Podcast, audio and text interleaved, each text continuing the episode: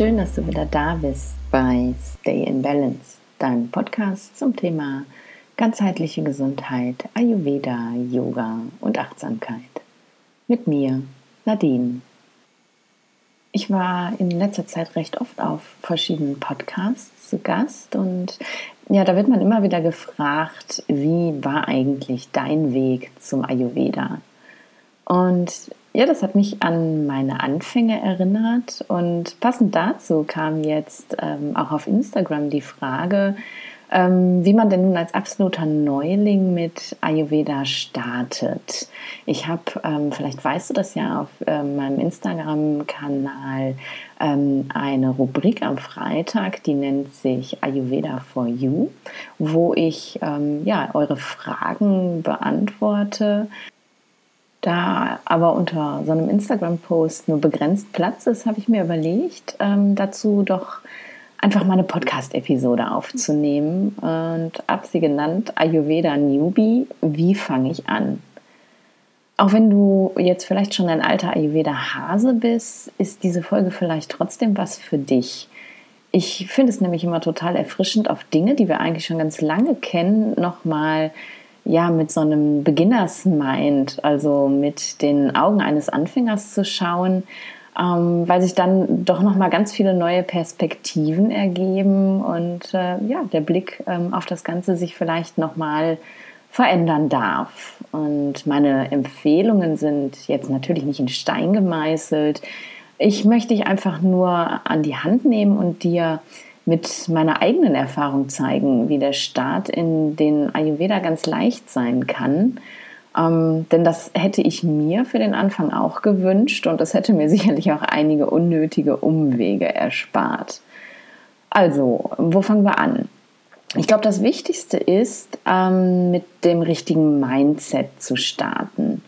Bevor du anfängst, dir tonnenweise Wissen reinzuschaufeln, ähm, auf äh, äh, Social Media, über Bücher, über Blogs, ähm, dir ja, Wissen anzulesen und alles sofort umsetzen zu wollen und dann irgendwann ganz überfordert aufgibst, schau dir doch erst einfach einmal an, warum du denn den Ayurveda überhaupt in dein Leben integrieren möchtest.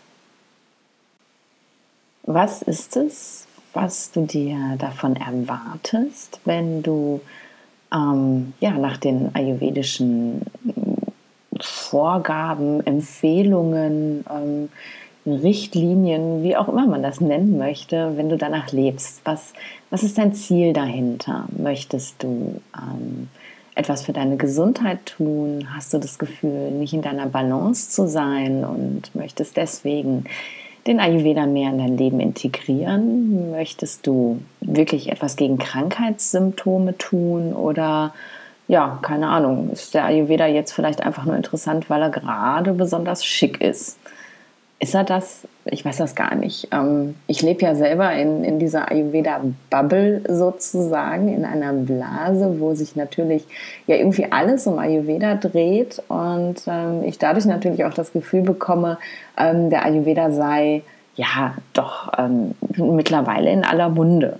Ähm, immer wieder merke ich aber auch, ähm, das stimmt eigentlich gar nicht. Und die meisten Menschen, auf die ich so treffe, die haben davon tatsächlich noch nie irgendwas gehört ähm, und verbinden mit äh, Ayurveda ganz gerne auch mal ähm, Aloe Vera, ähm, ne? die Pflanze, die kennst du vielleicht. Ähm, aber ja, vielleicht ähm, ist in deiner Blase, vielleicht bist du in einer Yoga-Blase, ist der Ayurveda auch sehr verbreitet ähm, und äh, ist halt auch sehr schick. Und ist es vielleicht einfach nur das, warum du das möchtest? Also überleg dir tatsächlich zuallererst einmal, ähm, was ist dein Warum?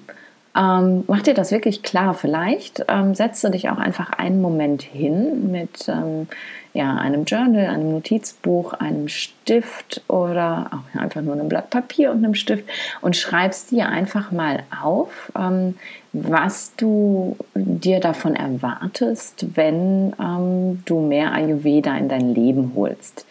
Das kann nämlich schon ganz schön hilfreich sein, um tatsächlich auch am Ball zu bleiben, wenn man ja ein klares Ziel vor Augen hat. Genau, dann gehen wir einen Schritt weiter. Ähm, was ich ganz wichtig finde zu sagen ist, Ayurveda ist keine Diät. Ayurveda macht man nicht mal für eine gewisse Zeit und hört dann damit auf und ja, lebt dann wieder ganz normal weiter, so wie man es gewohnt ist. Ayurveda ist, ähm, ist eine Lebenseinstellung. Ayurveda ist ein Werkzeug, ähm, das dir hilft, im Einklang mit der Natur zu leben, ähm, sich den, den Rhythmen der Natur anzupassen, damit eben ja immer in einem wundervoll energetischen Zustand zu sein und Ayurveda gilt für ein ganzes Leben. Ayurveda ja, ist eine, ist meine Lebenseinstellung. Und wenn man sich das klar macht, finde ich, hilft das auch schon ganz schön, um ja überhaupt für den Start gewappnet zu sein, damit man eben nicht mit dem Mindset rangeht, na gut, ich mache das jetzt mal für eine gewisse Zeit ähm, und wenn es mir dann wieder besser geht, dann höre ich wieder damit auf. Denn das ist was, was ich sehr, sehr häufig bei meinen Patienten sehe, dass ähm, ja, sie wirklich merken, hey, das bringt mir total was. Ich habe ähm, ein, ein, super gutes Gefühl damit. Es geht mir viel, viel besser. Jetzt kann ich ja wieder aufhören. Und es geht dann so, so schnell, dass man wieder in ein Ungleichgewicht gerät und ja, dann leider wieder von vorne anfangen muss. Ich habe ähm, letztens in einem Podcast-Interview ähm, was erzählt. Wo war es denn? Oh ja, bei ähm, Rest and Digest bei der lieben Jelena. Wenn du das Interview noch nicht gehört hast, dann ähm, ja, horch doch da mal rein. Ich fand das sehr, sehr spannend. Es ging um undogmatischen Ayurveda. Ähm, genau, da habe ich von äh, jemandem erzählt, die ich in Indien kennengelernt habe. Ich war ja Anfang des Jahres zur Ayurveda-Kur in Indien und ähm, da habe ich eine Frau kennengelernt aus Schweden, die eine Krebserkrankung im, ja, im Mund-Rachen-Bereich hatte, eine große, große Operation hatte und danach zehn Jahre lang an äh, sehr starken Nervenschmerzen gelitten hat. Sie sagte, sie war so weit, dass sie, ähm, ja, dass sie fast darüber nachgedacht hat, sich das Leben zu nehmen, weil sie es nicht mehr ertragen konnte und ist dann auf ähm, Janesh Vaidya, das ist ähm, ja, der Besitzer des Hotels, wo ich gewesen bin, auf ihn gestoßen in, in ähm, einer Buchlesung, ist dann ja relativ hoffnungslos nach Indien gefahren, hat gedacht, hey komm, das versuche ich jetzt als aller, allerletzte Chance nochmal und hat mir erzählt, dass sie wirklich ähm, durch die Behandlung dort nach einer Woche schmerzfrei gewesen ist. Etwas, was sie seit zehn Jahren nicht mehr kannte ähm, ist in einer Woche passiert und sie war so glücklich und sagte, sie hat ein neues Leben geschenkt bekommen und ich war tief beeindruckt und ja, musste dann aber herausfinden, als ich sie gefragt habe, hey, und wie läuft das jetzt zu Hause? Ähm, Hältst du dich da dran? Machst du auch ganz viel Yoga? Bist du bei deiner Yoga-Praxis geblieben? Weil wir hatten, also jeder von uns hat da wirklich eine eigene Yoga-Praxis bekommen und dann sagte sie mir, nee, also zu Hause kriege ich das gar nicht umgesetzt. Zu Hause lebe ich eigentlich so weiter wie immer. Ich komme halt alle drei bis sechs Monate hier hin und lasse mich sozusagen wieder general überholen ähm, und dadurch hält der Effekt dann an. Ähm, und ja, nee, zu Hause kriege ich das nicht hin. Und ich war, ich war so überrascht, weil ich ähm, wirklich gedacht habe, hey, wenn du, wenn du eine so große Bürde genommen bekommst, bekommen hast, und es muss ja unfassbar schlimm sein, solche Schmerzen zu erleiden, dann ähm, zu beschließen, ich mache das jetzt nicht weiter, ähm, das finde ich schon sehr, sehr beeindruckend. Es ist natürlich auch sehr beeindruckend, wie lange der Effekt des Ayurveda vorhält, dass sie wirklich drei Monate lang schmerzfrei bleibt. Aber ähm, ja, das zeigt im Endeffekt, dass, ähm, dass es ein, ein lebenslanger Weg ist, der eben nicht mehr aufhört. Und klar, wenn man sich das leisten kann, kann man natürlich alle drei Monate nach Indien fliegen und äh, sich general überholen lassen.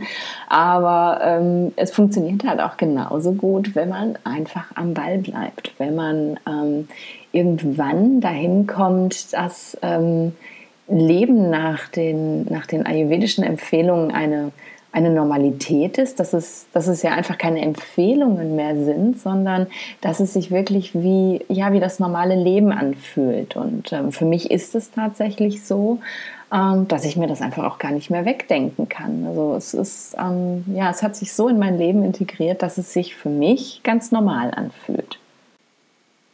So, Hm, jetzt haben wir ähm, ja erstmal an deinem Mindset gearbeitet. Also du gehst jetzt sozusagen mit der richtigen Grundeinstellung an den Start. Und jetzt ist natürlich die Frage, was ist der erste Schritt? Und meistens bekommt man dann gesagt so, naja, als erstes kannst du ja zum Beispiel mal versuchen, ähm, warmes Wasser zu trinken. Jeden Tag, jeden Morgen mit einem Glas warmem Wasser zu starten.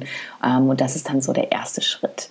Ich ähm, ja, ich gehe da immer so ein bisschen von weg, jetzt ähm, Schritte vorzugeben und zu sagen, mach als erstes das, mach als nächstes das und dann machst du das und irgendwann hast du dann alles integriert, ähm, weil ja für mich ist es ganz, ganz wichtig, ähm, und ich habe es eben für mich auch gelernt, ähm, dass man die Dinge, die man verändern möchte, eben ganz natürlich integriert. Das heißt also nicht ähm, gesagt bekommt, mach so, mach so, mach so, ähm, sondern tatsächlich ins Spüren kommt, um für sich selber herauszufinden, was fühlt sich für mich gut an. Es gibt im Ayurveda natürlich unglaublich viele Empfehlungen, ähm, die du ja in dein Leben integrieren kannst, die du umsetzen kannst. Ähm, wenn du meine vorherigen Podcast-Folgen gehört hast, hast du da sicherlich auch schon ganz viel zu gehört. Ähm, in der Folge über Swasta Vritta, also über die Prävention im Ayurveda, habe ich da schon eine Menge erzählt. Ähm, die Folge über ähm, Ayurveda darf leicht sein, enthält auch eine ganze Menge an Empfehlungen. Ähm, und du findest natürlich überall auch solche Empfehlungen. Und ich würde dir tatsächlich empfehlen, empfehlen, wenn du den ersten Schritt tun möchtest, dir einfach mal ja so eine kleine Sammlung zu machen ähm, an Empfehlungen. Was gibt es denn überhaupt? Und vielleicht dein ähm, ja, Ayurveda Start Journal dann nochmal rauszunehmen und dir all diese Empfehlungen ohne irgendeine Wertung einfach mal runterzuschreiben. Also warmes Wasser trinken, ähm, morgendliche Reinigungsrituale, was findest du da? Ähm, Ernährungsempfehlungen, also gar nicht mal ähm, die Empfehlungen zum, zum Thema äh, Dosha-Reduktion, sondern die allgemeinen Ernährungsempfehlungen, ähm, zum Beispiel Lebensmittelkombination, ähm, die ja im Ayurveda nicht empfohlen werden oder die Empfehlung, ähm, dass man eben warm oder gekocht oder wie auch immer essen sollte. Also all diese Empfehlungen, ähm, die Empfehlung zum optimalen Tagesablauf mit Hilfe der Dosha-Uhr. Dazu habe ich auch eine Folge gemacht. Ich glaube, es war sogar die letzte. Ich verlinke dir all die Folgen, ähm, die ich jetzt erwähnt habe, auch in den Show Notes. Ähm, ja, nimm dir all diese Empfehlungen und schreib sie dir erstmal alle auf, bevor du anfängst, irgendwas integrieren zu wollen. Und wenn du das getan hast, dann ähm, schau dir diese Liste, die jetzt wahrscheinlich erschlagend lang ist, nochmal an und dann überlegst du dir für dich selber, ähm, ja, vielleicht so eine kleine Hierarchie. Du musst natürlich nicht alle Punkte, die du aufgeschrieben hast, jetzt in irgendeine Hierarchie bringen, weil manchmal ähm, ergeben sich ja die einen Punkte auch sozusagen aus den anderen Punkten wieder heraus. Ähm, wenn du angefangen hast, das eine umzusetzen, dann wird das andere ganz natürlich auch leichter. Ähm, aber du kannst ja zum Beispiel mal grob überlegen, was wäre denn das, was ich jetzt als leichtestes in meinen Alltag einbauen könnte. Also deinen ganz persönlichen, vielleicht ein Alltag mit Schichtdienst, ein Alltag mit Kindern. Ähm, das kann ja manchmal ganz schön kompliziert sein, wenn man gesagt bekommt, stehe immer vor 6 Uhr auf und gehe immer vor 10 ins Bett. Ähm, das ist für den einen oder anderen vielleicht gar nicht so einfach, ähm, weil, weil das Leben das einfach auch nicht hergibt. Also fang an, ähm, dir die Empfehlungen so ein bisschen zu kategorisieren nach, ja, das wird mir sehr leicht fallen und äh, nein, das wird mir eher schwer fallen. Und dann versuch in der Kategorie, das wird mir sehr leicht fallen, ähm, nochmal eine kleine Hierarchie zu machen von Dingen, von denen du selber das Gefühl hast, das wird mir auch sehr gut tun. Denn wenn du ähm, mit etwas anfängst, ähm, von dem du ja irgendwie so gar keine Vorstellung hast, warum dir ausgerechnet das jetzt helfen soll, ähm, Nehmen wir mal als Beispiel das Zungeschaben. Im Ayurveda empfehlen wir ja eben morgens die Zunge zu schaben, ähm, damit man eben das in der Nacht äh, produzierte Ama und die äh, gelösten Doshas eben von der Zunge entfernt, damit man sie äh, sozusagen nicht gleich wieder runterschluckt und wieder in den Magen-Darm-Trakt transportiert. Ähm, aber gerade am Anfang, wenn man eben ja so die, die Basis des Verständnisses noch gar nicht so richtig hat, ähm, ja, dann fällt das ganz schön schwer, sich vorzustellen, warum denn jetzt den weißen Belag von der Zunge schaben irgendwas bringen sollte.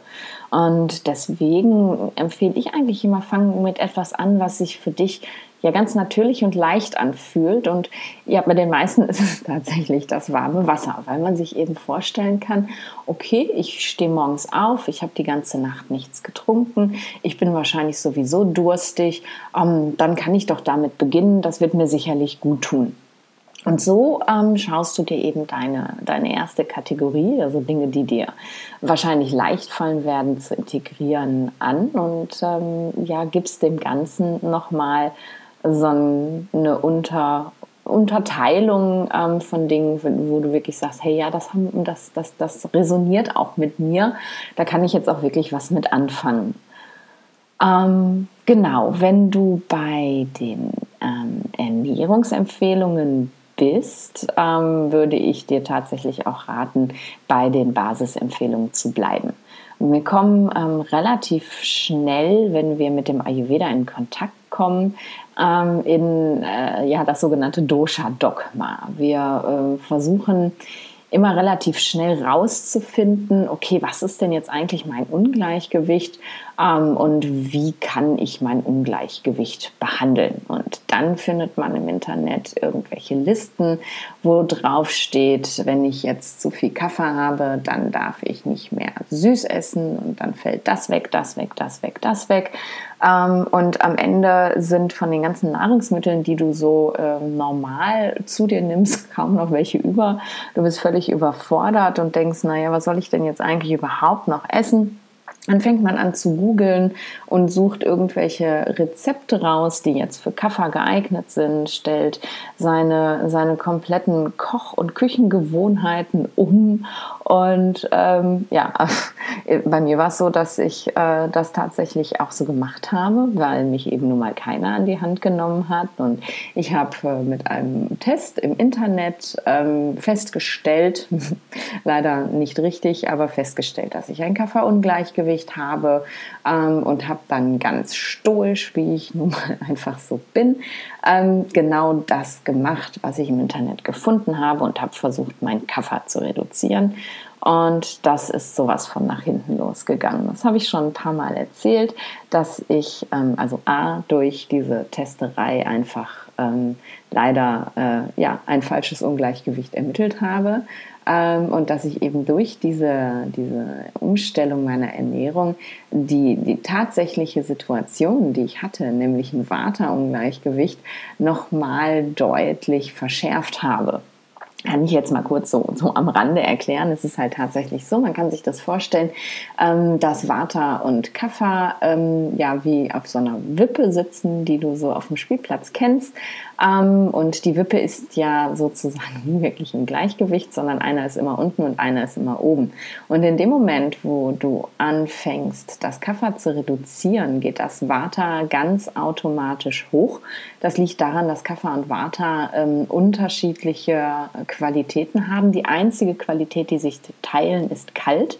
Ansonsten ist Vata leicht und Kapha schwer. Vata ist trocken, Kapha ist ähm, ja feucht und ölig. Ähm, Vata ist bewegt, Kapha ist träge. Und du kannst dir vorstellen, wenn du all diese Energien und ähm, Qualitäten von Kapha reduzierst, dann geht Vata noch viel mehr hoch. Und wow, mein Vata ging halt völlig durch die Decke.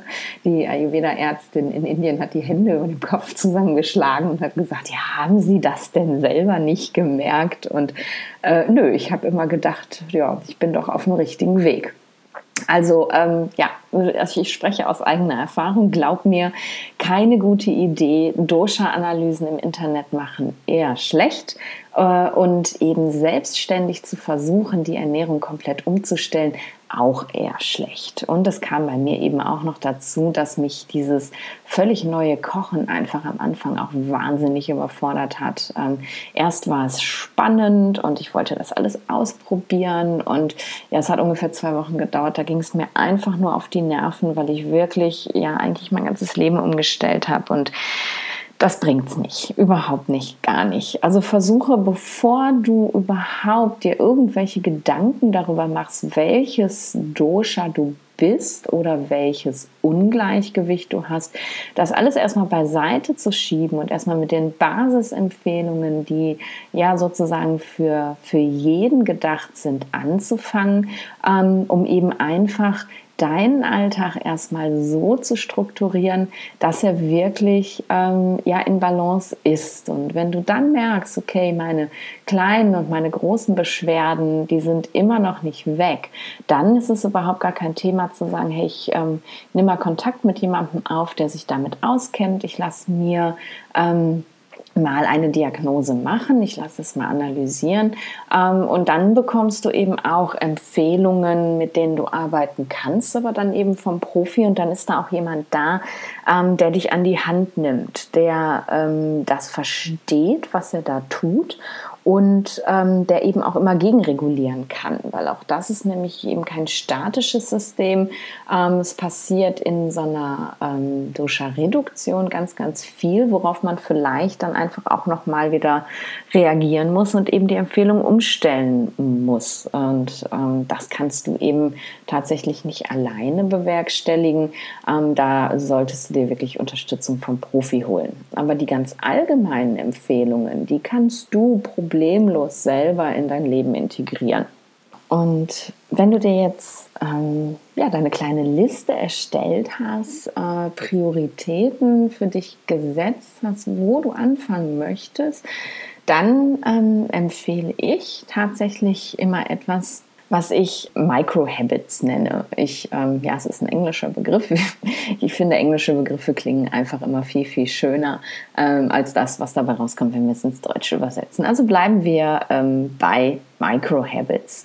Ähm, es geht nämlich darum, bei diesem Begriff nicht alles auf einmal zu wollen, sondern ganz klein anzufangen, ganz kleine Schritte zu machen und ähm, auch immer erst äh, das nächste zu integrieren, wenn du ähm, mit dem ersten gut zurechtkommst. Also bleiben wir zum Beispiel beim warmen Wasser. Wenn du beschlossen hast, dein erster Schritt äh, in Richtung Balance mit Hilfe des Ayurveda ist jetzt jeden Morgen warmes Wasser zu trinken, dann ist dein Microhabit eben genau das. Also überlege dir, wie kannst du das jetzt integrieren, dass du ja zuallererst mal das nicht vergisst, weil wenn man sich eine neue ähm, eine neue Angewohnheit, eine neue Routine ähm, aussucht und die ins Leben integrieren will, dann passiert das am Anfang unglaublich häufig, dass man es einfach an, sagen wir mal, fünf von sieben Tagen vergisst, weil man es nicht gewohnt ist. Und ähm, das zu einem Microhabit zu machen, hilft halt, ähm, um eben da nicht in die Überforderung zu kommen. Also stell dir zum Beispiel dein Glas oder deine Tasse, aus dem du trinken möchtest, ähm, doch da einfach direkt morgens ans Waschbecken, damit du, wenn du deine ja, Zähne geputzt hast, äh, daran denkst, ach ja, da war ja noch das warme Wasser. Oder wenn du ähm, es nicht am Waschbecken trinken möchtest, überleg dir, ähm, wo könnte das Glas mit dem warmen Wasser jetzt stehen, ähm, damit du es nicht vergisst. Wenn zum Beispiel dein nächster Schritt aus dem Badezimmer ähm, früher immer der Weg zur Kaffeemaschine gewesen ist, um eben die Kaffeemaschine anzustellen, dann stell dir dein Glas doch dahin und ähm, dann denkst du eben da daran, das einmal mit Wasser aufzufüllen ähm, und dann auszutrinken und dann erst die Kaffeemaschine anzumachen. Also verbinde ähm, die neue Gewohnheit ähm, mit etwas, ähm, ja, was du schon gewohnt bist, was du sowieso routinemäßig immer tust. Und dann, ähm, und das ist eben das Besondere an diesem Microhabit, ist, dass du diesen ganz, ganz kleinen Schritt so lange immer weiter praktizierst und nichts anderes hinzunimmst, bis er sich für dich ganz natürlich anfühlt. Also bis du nicht mehr das Gefühl hast, du musst dich permanent daran erinnern, sondern ähm, bis du in der Lage bist, das einfach wie Zähne putzen und Kaffeemaschine anmachen und duschen gehen und anziehen. Ähm, ganz normal zu empfinden, das also als, äh, ja, als Routine sozusagen zu sehen und nicht mehr als etwas Neues oder Besonderes. Und wenn du das Gefühl hast, dass das funktioniert, dann erst gehst du den nächsten Schritt, dann suchst du dir dein nächstes Microhabit, deine nächste Tätigkeit, die du integrieren möchtest und beginnst dann mit dieser Tätigkeit wieder ja, ganz von vorne. Wenn es dann zum Beispiel ist, ähm, ja, ähm, was nehmen wir denn jetzt als nächstes Microhabit? Jetzt haben wir äh, das warme Wasser, ähm, was ja also morgens zu den Reinigungsritualen gehört. Dann hm. Ja, nehmen wir als Beispiel doch jetzt vielleicht irgendwie mal Yoga. Viele ähm, oder ja, fast alle, die ich kenne, die eben eine ayurvedische Morgenroutine für sich integriert haben, haben irgendwo auch morgens ähm, eine Yoga-Praxis mit integriert. Ob das nur ein paar Minuten sind oder eine ganze Stunde, wie bei mir, darauf kommt es jetzt erstmal gar nicht an, sondern es geht jetzt wirklich darum zu schauen, okay, wie kann ich denn ähm, meine, meine Yoga-Praxis, wenn ich sie haben möchte, so anpassen, dass es sich für mich gut anfühlt. Und da würde ich eben ja, es mir so einfach wie möglich machen. So habe ich es getan, dass eben alles, was ich für diese Praxis brauchte, schon äh, bereit lag sozusagen. Meine Yogamatte ist schon ausgerollt, wenn ich morgens aufstehe. Meine äh, Yoga-Sachen sind ähm, schon bereitgelegt. Ich muss also sozusagen nur noch reinschlüpfen, auf die Matte gehen ähm, und kann dann eben anfangen zu praktizieren. Und ähm, auch da bleibe beim Micro-Habit. Also lass es ein, ein ganz, eine ganz ganz, kleine neue Gewohnheit sein. Fang nicht mit einer Stunde an, ähm, sondern ja, fang ganz klein an. Vielleicht ähm, einfach nur einen Sonnengruß am Morgen. Da sind wir Westler, ähm, die wir es gewohnt sind, immer sehr effektiv zu sein. Natürlich so, ja, oh, warum soll ich auf die Matte gehen und mich vorher noch umziehen, damit ich dann einen Sonnengruß mache? Ähm, das ist doch total ineffektiv. Dann muss ich auch richtig praktizieren. Ja, äh, wäre natürlich schön, wenn das so funktionieren würde. Aber ähm, das klappt dann eben meistens nicht, weil das würde bedeuten, du müsstest deinen Wecker morgens irgendwie mal eben eine Stunde früher stellen. Ähm, das hältst du so lange durch, ähm, wie die große Motivation zum Start noch da ist. Und spätestens nach einer Woche oder zwei hört man einfach damit wieder auf, ähm, weil man sich eben die Zeit nicht gegeben hat, seine Gewohnheiten langsam umzustellen.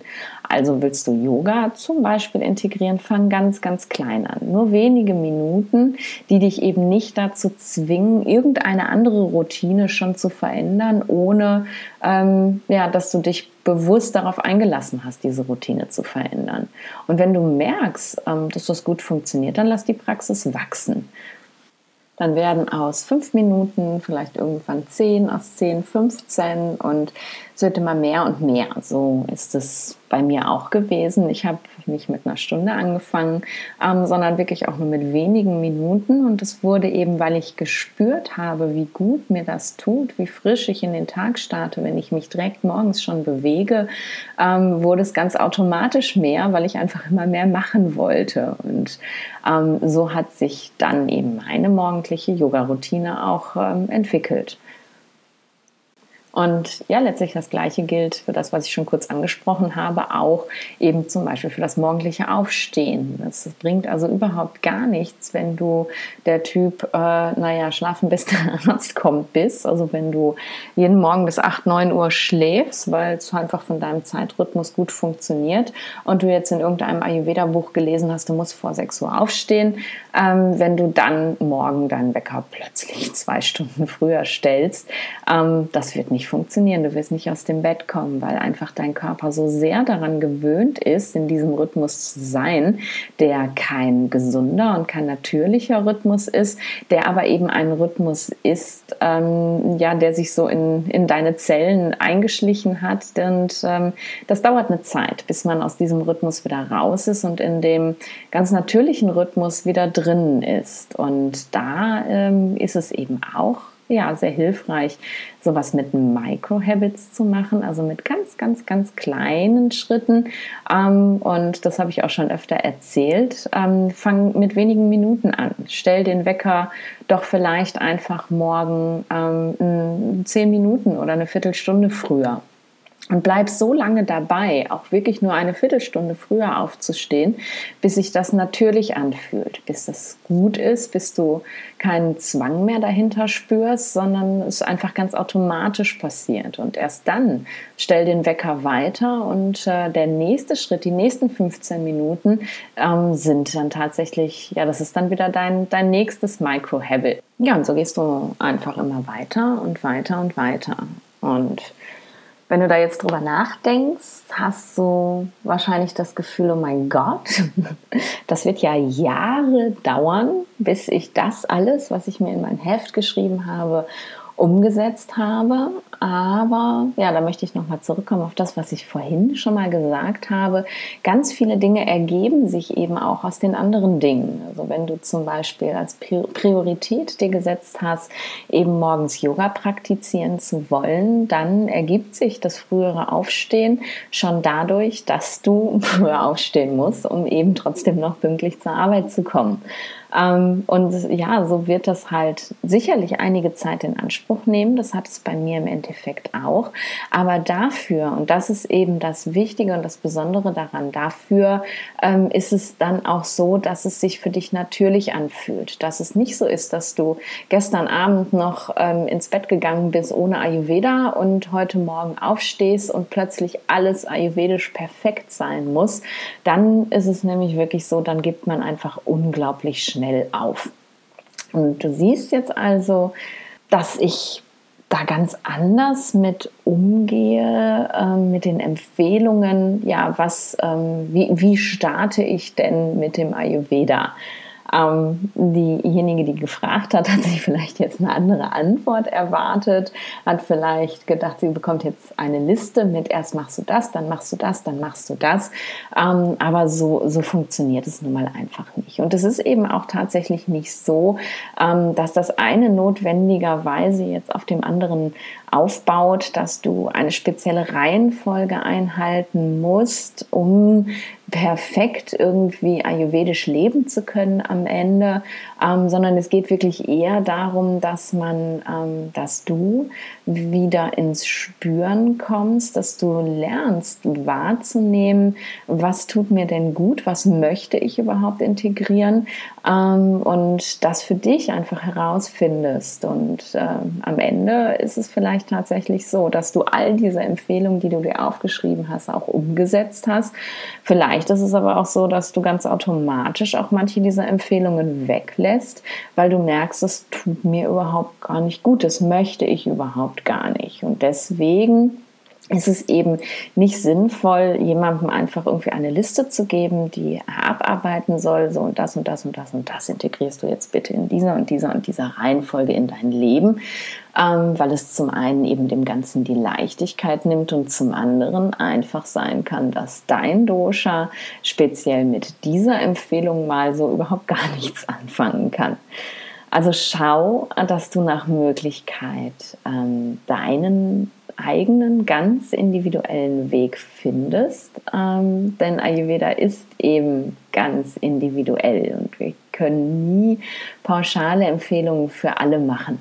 Das ist, glaube ich, das, was es ähm, den meisten Menschen, die mit Ayurveda starten möchten, ähm, einfach zum Problem macht, dass sie ähm, das Gefühl haben, ich bin völlig überfordert, ich weiß nicht, wo ich beginnen soll und dann, wenn sie begonnen haben, eben ganz schnell wieder aufhören, weil ähm, diese pauschalen Empfehlungen einfach nicht für alle richtig gut funktionieren. So, ich ähm, hoffe, das hat dir vielleicht ein kleines bisschen geholfen eine andere Perspektive darauf zu bekommen, wie du am besten mit dem Ayurveda starten kannst oder wenn du vielleicht sogar schon mittendrin und voll dabei bist, ähm, wie du deine Routinen vielleicht auch nochmal überdenken kannst ähm, und wenn du andere Dinge noch in dein Leben holen möchtest, wie ja für dich vielleicht der beste Weg sein kann, das zu tun. Und wenn du das Gefühl bekommen hast, okay, ähm, das hört sich alles total toll an, aber ähm, das reicht mir jetzt hier nicht aus im Podcast. Ich möchte ähm, da noch mehr Unterstützung haben, dann, ja, das habe ich letzte Woche schon erzählt. Ähm, ich habe ähm, jetzt wieder ein paar wenige Plätze frei für ein 1 zu 1 Ayurveda Coaching. Ähm, und wenn du da Interesse hast, äh, ein bisschen Unterstützung von mir zu bekommen, dann melde dich doch ganz gerne ähm, per Mail einfach bei mir. Ähm, ich verlinke dir auch ähm, meine äh, Website, wo alle Informationen zum 1 zu 1 Coaching drauf sind, einmal in den Show Notes. Und das Coaching ist eben auch nicht nur für Menschen gedacht, die ähm, jetzt wirklich gesundheitliche Probleme haben, ähm, nicht nur für Migränepatienten. Ganz viele denken, ich könnte jetzt nur Migräne behandeln, weil das eben mein Schwerpunkt ist. So funktioniert Ayurveda nicht. Man kann eben jedes Ungleichgewicht behandeln, wenn man äh, sich damit auskennt. Ähm, und das Coaching kann eben auch dafür sein, dass du sagst, nein, mir geht es eigentlich gut, aber ich brauche jetzt einfach noch ein bisschen mehr Unterstützung zum Start. Ähm, und das, ähm, ja, das möchte ich dir anbieten, dass du dich bei mir meldest und dass wir vielleicht zusammen schauen, ähm, ob wir deinen Weg ähm, zum Ayurveda gemeinsam gehen können, ob ich ähm, dich unterstützen kann, individuell dir mit Rat und Tat zur Seite stehen und deine Fragen beantworten kann. Und ähm, wenn du jetzt das Gefühl hast, hey, ich habe auch eine Frage zum Ayurveda und ähm, ich möchte, dass du die beantwortest, dann schau auf meinem Instagram-Kanal ähm, vorbei. Äh, verlinke ich dir auch in den Show Notes und schreib mir doch einfach ähm, deine Frage die du zum Ayurveda hast, auf. Und wenn ich sie kurz beantworten kann, dann gibt es dazu einen Freitagspost im Ayurveda for You. Ah, und wenn nicht, dann mache ich da vielleicht einfach auch eine Podcast-Folge draus. Jetzt danke ich dir, dass du bis hierhin zugehört hast und habe noch eine kleine Bitte zum Abschluss an dich. Und zwar würde ich mich total freuen, wenn du mir eine Bewertung hier bei iTunes hinterlässt, falls du nicht über Spotify, sondern über iTunes hörst ähm, vielleicht sogar ja, einmal kurz schreibst, einen kleinen Text schreibst, was dir denn gefallen hat an der Folge. Das hilft mir, ähm, sichtbarer zu werden. Das ähm, ist nun mal einfach so. Diese technischen Mittel haben immer einen Algorithmus und je mehr äh, Bewertungen jemand hat, desto häufiger wird er nun mal gezeigt. Und ich ähm, ja, möchte so viele Menschen wie möglich mit diesem Podcast und mit meiner Arbeit erreichen, ähm, um ihnen eben ja einfach genau das, den Weg in den Ayurveda zu ermöglichen, so leicht wie möglich zu machen. Du weißt, wenn du mir schon ein bisschen länger folgst, dass das eben großes Thema für mich ist, dass der Ayurveda eben undogmatisch gelebt wird. Und ähm, ja, damit würde es mir total helfen, ähm, noch viel mehr Menschen zu erreichen. Also ja, lass mir eine Bewertung da, da danke ich dir sehr und ähm, wir hören uns nächste Woche wieder, wenn du magst. Und bis dahin, stay in balance.